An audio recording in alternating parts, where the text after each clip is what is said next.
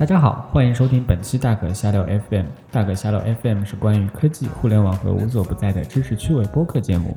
我们可能会一本正经的对早期创业项目、天使投资、孵化器进行胡说八道。大可瞎聊 FM 内容不定期上线，您可以在荔枝 FM、苹果官方 Podcast 上搜索“大可瞎聊”找到我们。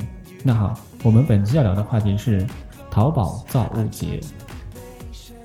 呃，淘宝造物节在前几天，也就是上个周末的周日结束了，总共进行了三天。那我也去了，嗯，可以说它是一个万众大趴。为什么？就是人非常多，人非常多。那天我顶着烈日狂飙了二十公里自行车来到场馆，然后我就在想一个问题：淘宝造物节到底是什么呢？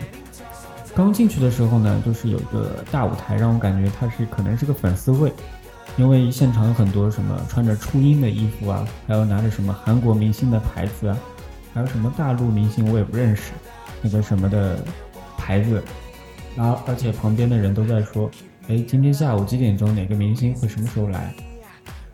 呃，而且大部分人都是都是年轻人嘛，然后站在那边。去聊这种东西，我都感觉自己是老年人了。所以第一个给我的感觉，淘宝造物节好像有点像一个粉丝会。那因为我到的比较早，早上大概十点钟刚开场就进去了。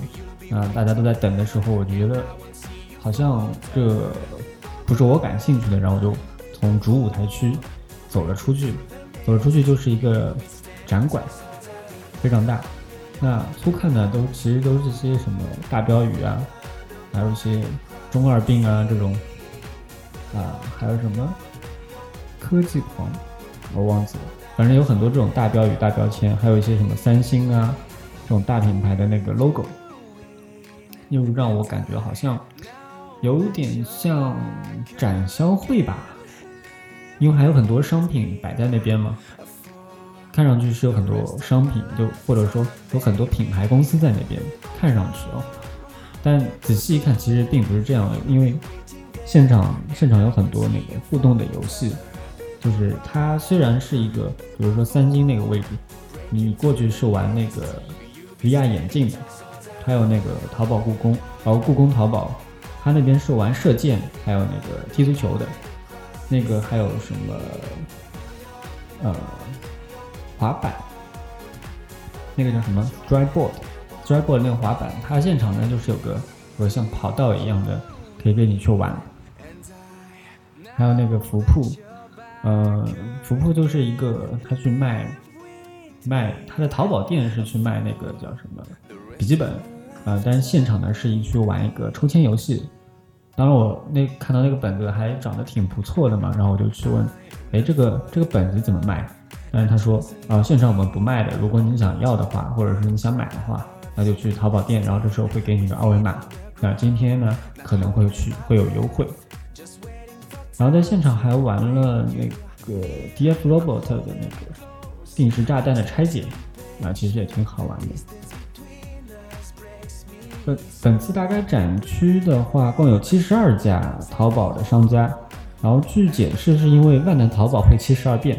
然后大部分参展商的展出布置呢，也有啊淘宝的赞助或者合作。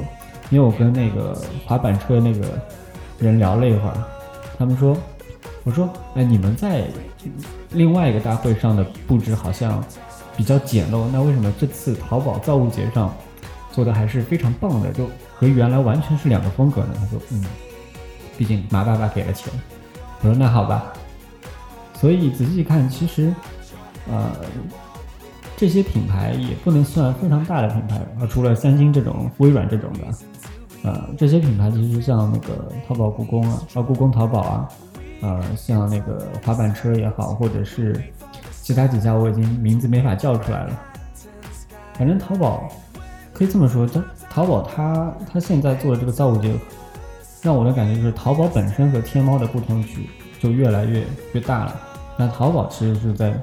聚集那种年轻人喜欢那种手艺的商家，因为现场有很多很多的那种淘宝商家，他们是原创的，就他的商品是他们自己原创的。所以回到刚刚我们或者说刚刚谈的这个淘宝造物节，它到底是什么？淘宝造物节可能不是不是品牌盛宴，那它就是一个手艺人的舞台啊！你你在淘宝上可以卖自己的手艺，那你可能就可以可以到这个造物节上来玩一玩。所以这是第一个问题，就淘宝造物节到底是什么？那现场可能都是一些年轻人，然后他们会去排队玩各种各样的互动游戏，有什么？尤其是那个 VR 眼镜相关的，什么 VR 眼镜骑自行车，VR 眼镜打游戏，啊，VR 眼镜看电影，VR 眼镜怎么怎么怎么，这是一类的。还有那个呃飞行器、无人机，无人机好像有三四个。商家吧，在那边去去展示，但它的无人机都不太一样，一个是表演的，一个是野外的，所以它不太一样。有也有一种感觉，就是你跑过去，跑到这一片区域，就是现实版的猜你喜欢。如果你喜欢那个故宫淘宝，你说不定附近就喜欢附近的什么旧物仓、时光花园，啊，这是一家店，它是呃都是一些旧的东西嘛。还有什么夏虫语冰艺术坊。它什么？它是很多，呃，有点像互联网风格的画，但是呢，比如说武松打虎，还有把老虎的某些部位打上马赛克啊，啊，就是这种比较有意思的传统的画。还有什么伊川青花市集？这个呢，就是一些青花瓷一样的东西去做的装饰品。那和故宫淘宝。和前面两家店其实有一点类似，它有点小复古，但是呢，呃，可能就是你喜欢故宫淘宝人，就是会喜欢这种类似的，因为，呃，和我和我同去的几个人都是这样的感觉。啊，不过你如果不知道这些店也没有关系，如果真的不知道，你只要以为，或者说你只要认为你还是个年轻人，那你肯定能在现场找到你喜欢的。淘宝造物节。玩嗨的呢，都是一些年轻人，然后更有种现实版的猜你喜欢。另外就是，淘宝造物节千万不要和双十一相同并论。为什么？双十一从光棍节发展过来，它已经变成了一个电商促销节日。每年双十一还会有什么销售额多少多少亿的原来那种大屏幕，跟造物节不是的，现场任何你看到的商品是没有标价的。至于想要购买商品的时候呢，这时候商家会给你一个二维码，让你去关注店铺。至于要买，淘宝上自行选购，然后呢是快递送达。那淘宝造物节这种这种展会，我觉得可能未来会是一个中小品牌的展览会，或者说做品牌粉丝，呃，又或者说是一种潜在潜在客户做潜在客户的那种展展览会。那如果有下一次淘宝的造物节呢，我希望它依然是一个有趣的。然后，当然他们自己可能也会各方面去总结自己，然后去改进。我只想说，那个马爸爸不要停，请把造物节继续下去。反正我只是看看，吃土的少年买不起，能看看也挺好的嘛。再说了，就不能给我一次这种翘班啊？好像说的我还有工作一样，翘班的机会去参加个展览嘛。至于网购不能看到实物，却用那个 VR 代替那个，比如阿里这次什么实验室发布了那个 by。Plus 就是百家嘛，by Plus 啊，我不我我觉得这个东西其实挺复杂的，嗯，或者说内心其实有点抗拒的。我不知道以后会不会有类似这种 VR 影啊啊，因为现现在小朋友都接触这种东西嘛，说不定借 VR 影的工作又可以准备起来了，是吧？所以总结总结来说，淘宝造物节现在可能还是在针对。呃，年轻人，这个年轻人是指心态年轻，因为我现场的确有看到一些，呃，年龄跨度非常大的情况嘛，小到高中生，对吧？大到也有一些带着孩子来的家长。那通过这种小众的非主流的艺术呢，哦，或者说手艺人去去做展销，然后吸引这种这种消费群体。另外就是现场呢，的确是有一些技术相关的东西去把它。